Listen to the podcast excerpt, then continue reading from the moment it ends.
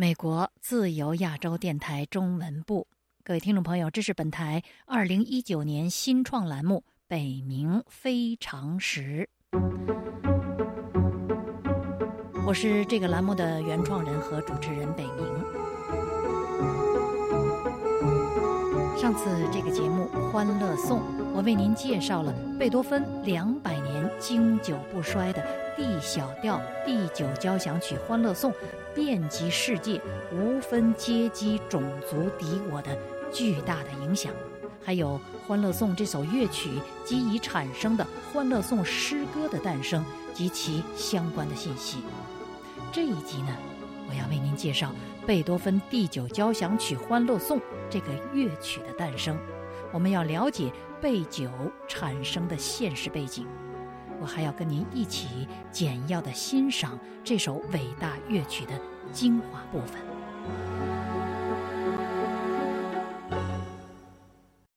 诗作《欢乐颂》发表时是一七八六年，作者席勒二十七岁，贝多芬十六岁。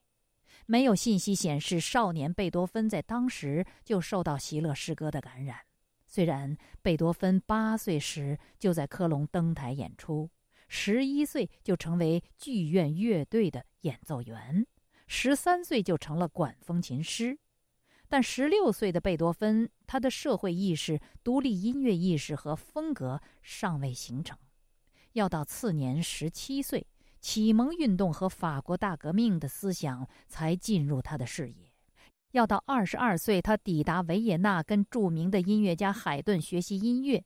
他的浪漫主义音乐个性才被激活，要到二十三岁，他才有充分的自觉意识，感受席勒的热情，拥抱席勒的欢乐，成为席勒的精神知己。也正是在那一年，二十三岁的贝多芬立志要把席勒的《欢乐颂》变成一个盛大音乐作品的结局。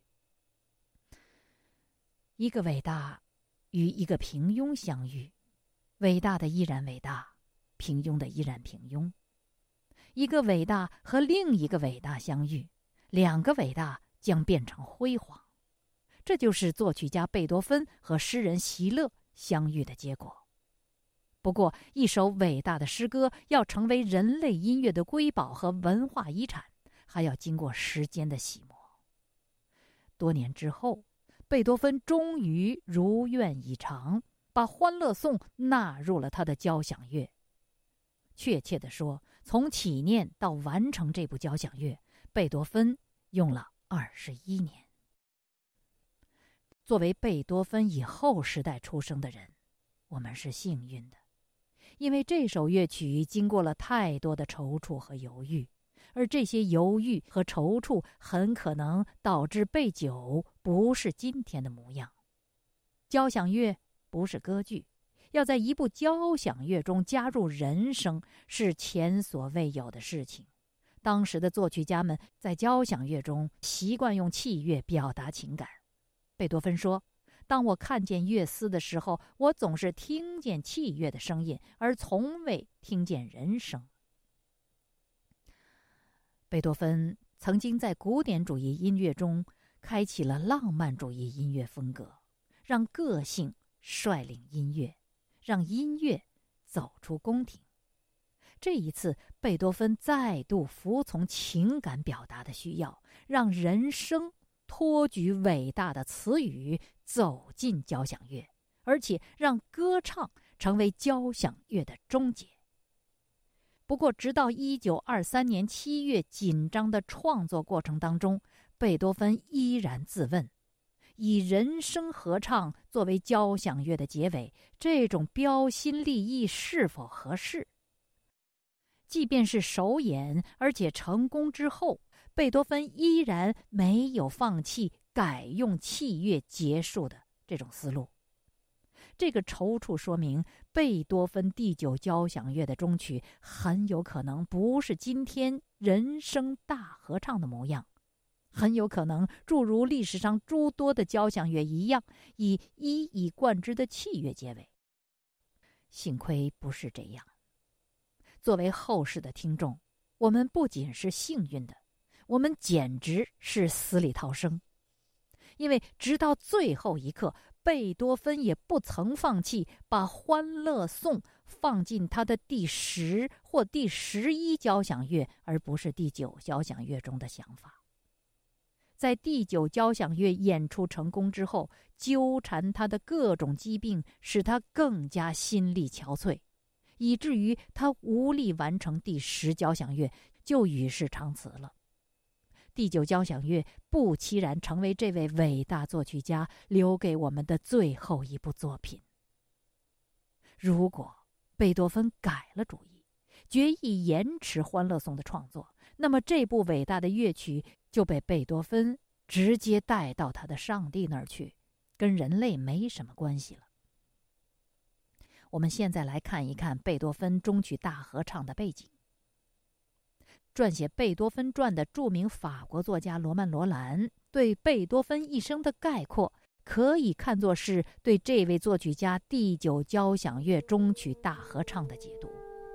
他是这样写的：先是一个明净如水的早晨，仅有几阵懒懒的微风，但在静止的空气中已经有隐隐的威胁、沉重的预感。然后。突然之间，巨大的阴影卷过，悲壮的雷吼，充满着响声的可怖的静默，一阵复一阵的狂风。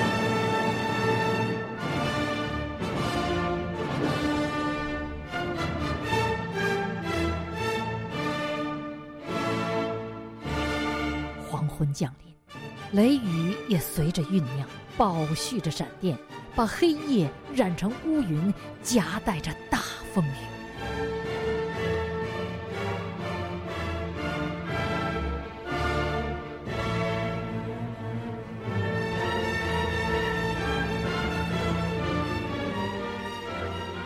突然，当疯狂宇宙之际，黑暗裂了缝隙，夜在天空中被赶走。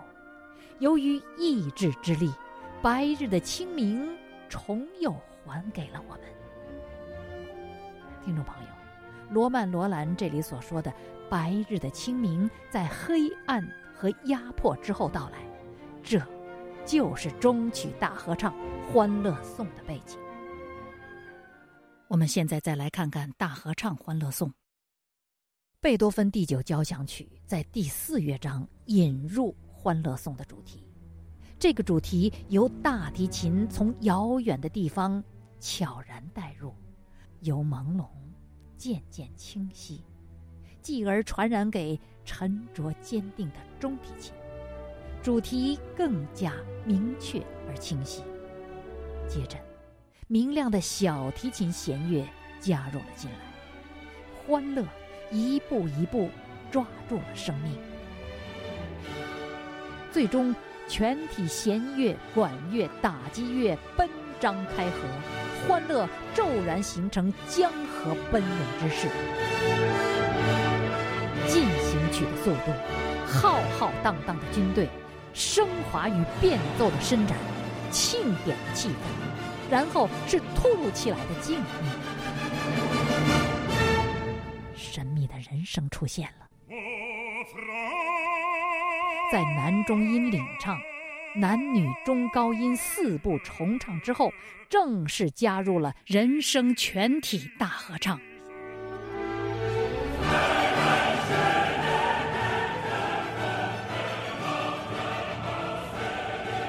这段合唱是贝九中曲大合唱中脍炙人口、传遍全球的经典，也是席勒《欢乐颂》诗词中的精华部分。欢乐女神，圣洁美丽，你的光芒照大地，我们心中充满热情，来到你的圣殿里，你的力量能使人们消除一切分歧，在你光辉照耀下面，四海之内皆成兄弟。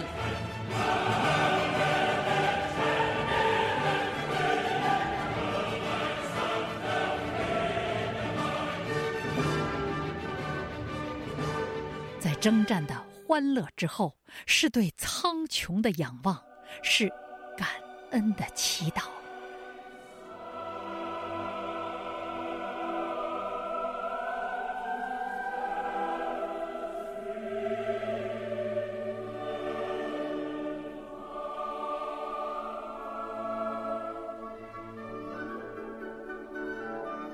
盛宴开始了。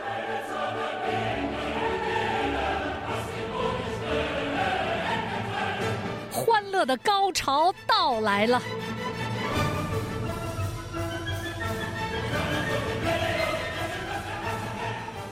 热烈的歌唱，急促的节奏，呼喊的声音，沸腾的乐章，全速的奔跑，如醉如痴的激情。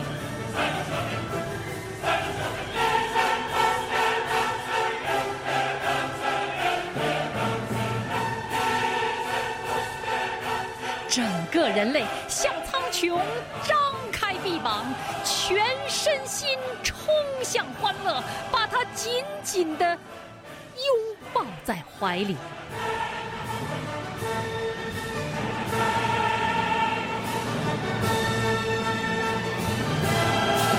罗曼·罗兰说：“没有什么胜利可以和这场胜利相比。”是的，听众朋友，贝多芬的热情无休无止，足以烧毁整个平庸冷漠的世界。他把与生俱来的灵魂深处的热情全部倾注在了终曲大合唱的乐章中，所以这首乐曲其形制宏阔而气势磅礴。旋律真丽弥漫而灿烂辉煌，风格神圣而超越世俗的苦难，境界高远而直抵魂魄与精神。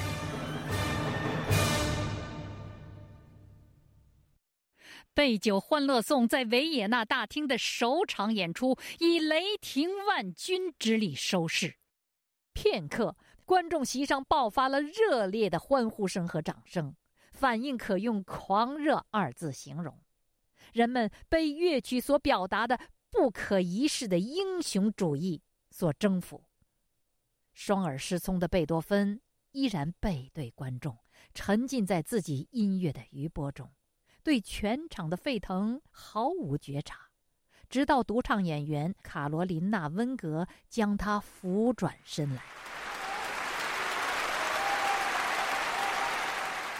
面对失聪的作曲家和指挥家，人们更加狂热的拥抱、鼓掌、哭喊，骚动渐起，场面含有暴动的性质，警察不得不出面维持秩序。那一次，贝多芬在德国音乐史上创下了谢幕五次的记录，而在德国这个讲究礼节的国家，即便是皇族出场。鼓掌礼习惯上也仅止于三次。维也纳浮华轻佻的世俗之风，一直让贝多芬颓丧不已。原准备到伦敦去演奏第九交响曲的贝多芬，此刻不期然受到观众狂热反应的震动。他用自己的作品冲破了古典音乐格式化的八股。他开拓了音乐超群脱俗之风，他创造了一大批伟大的观众，可他虚弱的身体承受不住这巨大的信仰，他失去了知觉，他是被抬离音乐厅的。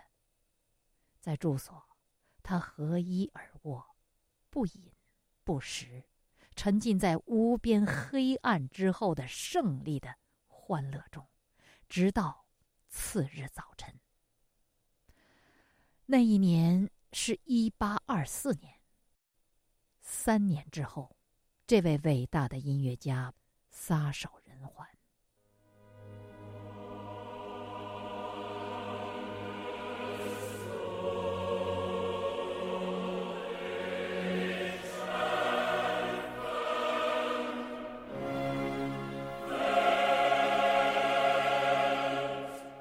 这是北冥非常时。《欢乐颂》的第二部分，踌躇终生的伟大创举，酝酿二十一年的贝多芬第九交响乐《欢乐颂》的诞生及其音乐特色。如我在上一集所告诉您的，《欢乐颂》被地球上的人类联合政府联合国的教科文组织正式纳入了世界人类文化遗产的宝库。成为这一次人类文明的音乐典范和瑰宝，期待以此获得宇宙间其他生命的青睐和认同。可是，听众朋友，音乐是声音的艺术，不演奏就等于是一堆纸上的线谱。那么，《欢乐颂》这个人类音乐作品，在我们这个星球上最伟大的一次演出是在哪里呢？是什么时候呢？是怎么演出的呢？演出有什么效果呢？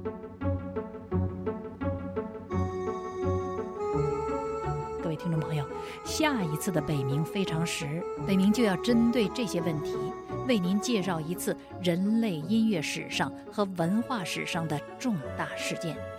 您将会看到《欢乐颂》是如何与自由结盟，成为人类尊严的和声的。